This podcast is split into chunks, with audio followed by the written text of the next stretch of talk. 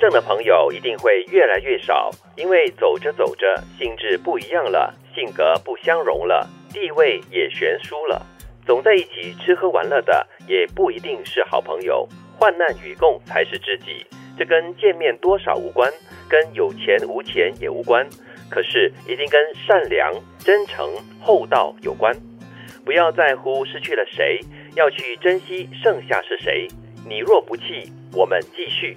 第一句话对我来说还蛮有共鸣的。所谓的真正的朋友一定会越来越少。你走着走着的时候，大家感觉就是呃性质也不太一样啦，兴趣也不太一样啦，或者是人生的目标可能有所转换，大家在一起的那个契合度。可能就会减少。不会啊，我觉得通过的社交网站，你的千年老友蛮多的，吃吃喝喝，这些朋友就是剩下来的几个。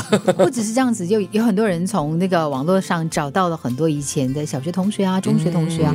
那个时候结交到朋友，那个性质比较单纯，是大家喜欢的东西真的都是一样的。比如说，你可能小学同学的话呢，大概大家共同会谈起的是学校食堂哪一个档口好吃，就很多的回忆在里头。所以那一群朋友的话，可能是活在你的回忆。当中是，但是现在又不一样了。现在你回头看的话，就拿我做个比方吧。我最近会尝试去联系我的中学同学、高中同学，或者是当兵的朋友。那个时候的我们是属于比较单纯的。但是这些年以来，因为各自忙各自的，有家庭啊，或者是事业，好长一段日子没有联系。现在联系上了，很多时候似乎就在回味当时的我们。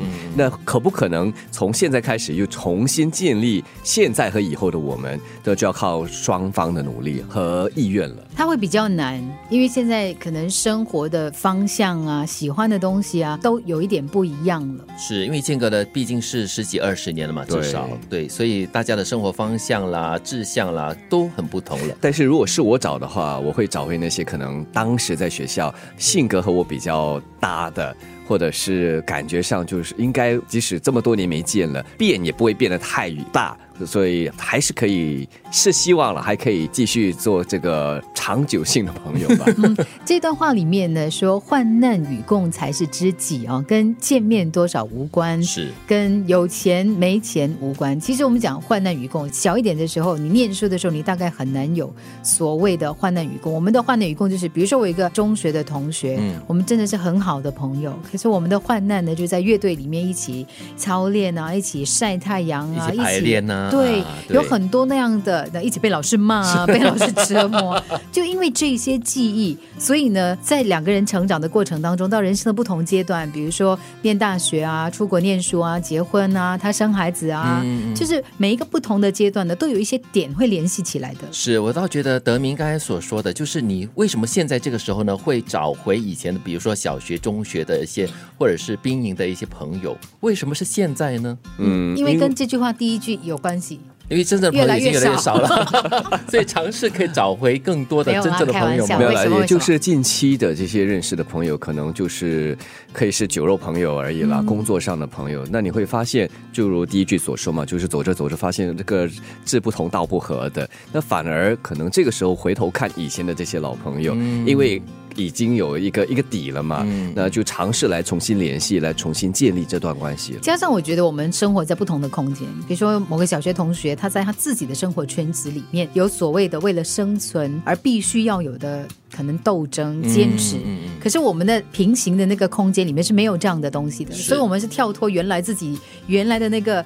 险恶的空间，然后 跳到了一个很单纯的空间，嗯就可以很舒服的在一起，因为没有利害关系。对，因为你会回味那种感觉哈，而且重新找回这些朋友，我觉得会开阔我的眼界，打开我的生活圈子，从他们身上听到一些、看到一些或者学到一些我现有朋友圈里面没有的东西。对我非常同意这句话，就是真正的朋友呢，其实跟有钱没钱啊，或者见面多少无关，但是呢，一定跟善良、真诚还有厚道有关。还真是哎，少一点。利害关系少一点的这个你和我之间的竞争的话，就比较单纯一点。对，最重要就是不要在乎你失去了谁，跟谁已经不再是朋友了。要珍惜的是现在还在你身边的朋友。真正的朋友一定会越来越少，因为走着走着，性质不一样了，性格不相容了，地位也悬殊了。